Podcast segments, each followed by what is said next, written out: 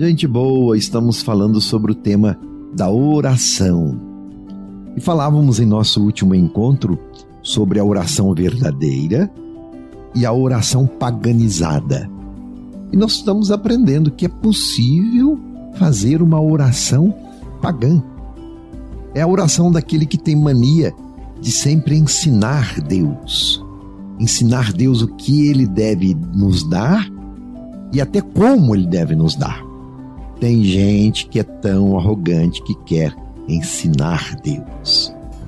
É mais ou menos a oração daquele que só sabe pedir e não sabe agradecer. A oração daquele que exige porque se acha merecedor, quer pelo longo tempo que já vem pedindo, ou quer pelas virtudes que pratica, ou pelos méritos que pensa que se tornou credor diante de Deus. Como se Deus não soubesse do que nós precisamos, quando precisamos e como precisamos. E a preocupação de pedir coisas, pedir graças, esquecendo-se de deixar para Deus, nas mãos de Deus, conceder a nós o que for mais importante, mais oportuno, e Ele sabe o que mais precisamos. Basta nos colocarmos diante dele como o publicano, com humildade, necessitados. E cuide-se Deus se não conceder o que o arrogante pede. Como e no momento que foi pedido. Ah, quantos são os queixumes ridículos que às vezes nós dirigimos a Deus. Quantas não são as blasfêmias até? Ah, Deus se esqueceu de mim. E vai por aí afora as reclamações.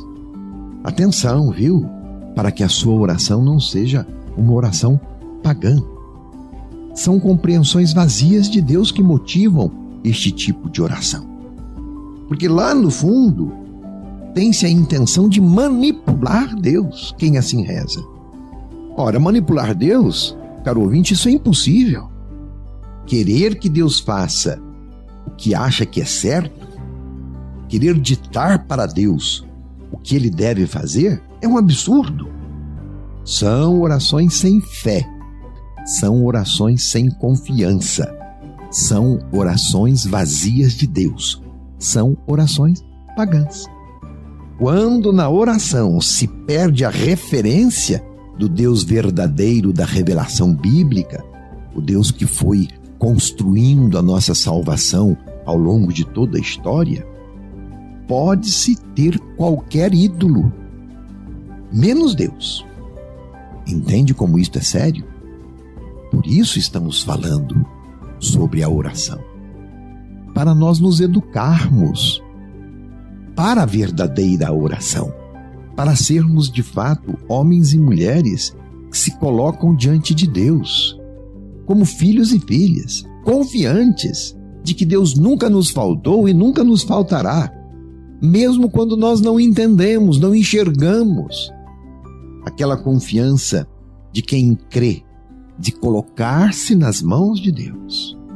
Seja o que for, como for, sabedor que somos, que Ele nunca nos abandonou e nunca nos abandonará oração de pagão é oração ritualista, formal.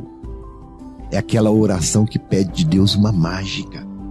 Aperta o botão, tem que acontecer.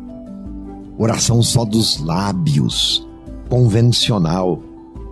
Orações, celebrações, missas sociais de convite para celebrar não a fé, mas outras coisas. Olha que perigo isso. Infelizmente, há pessoas que estão perdendo o sentido de Deus na vida. Usa-se e abusa-se da religião, dos ritos, dos símbolos, procurando meios de manipular o sagrado, domesticar Deus segundo seus próprios interesses. Usa-se e abusa-se indevidamente até da Bíblia, a palavra de Deus. Precisamos corrigir tudo isto. conversão. Então, eu lhe pergunto: será que a sua oração é pagã ou é uma oração verdadeiramente cristã? Você faz oração a Deus que se revelou em Jesus Cristo ou a um Deus mágico, um fantoche? Quando fazemos falsas experiências de oração, fazemos também falsa experiência de Deus. Não é o Deus verdadeiro a quem nós recorremos. É o Deus segundo a nossa própria construção mental. Um Deus que nos interessa segundo as nossas conveniências. Então, se falamos sobre oração pagã, o que é a oração cristã? Já demos algumas pinceladas sobre isso. Como o cristão deve rezar? É o que nós iremos refletir no próximo programa. Se você perdeu algum programa nessa reflexão, acesse os nossos podcasts e não perca a sequência da reflexão para você se formar melhor na fé, porque religião também se aprende. E com certeza, nestes breves momentos, nós vamos subindo degraus na nossa espiritualidade, na nossa vivência de fé, a caminho da maturidade cristã. Essa, pelo menos, é a minha intenção. Meu abraço e minha bênção.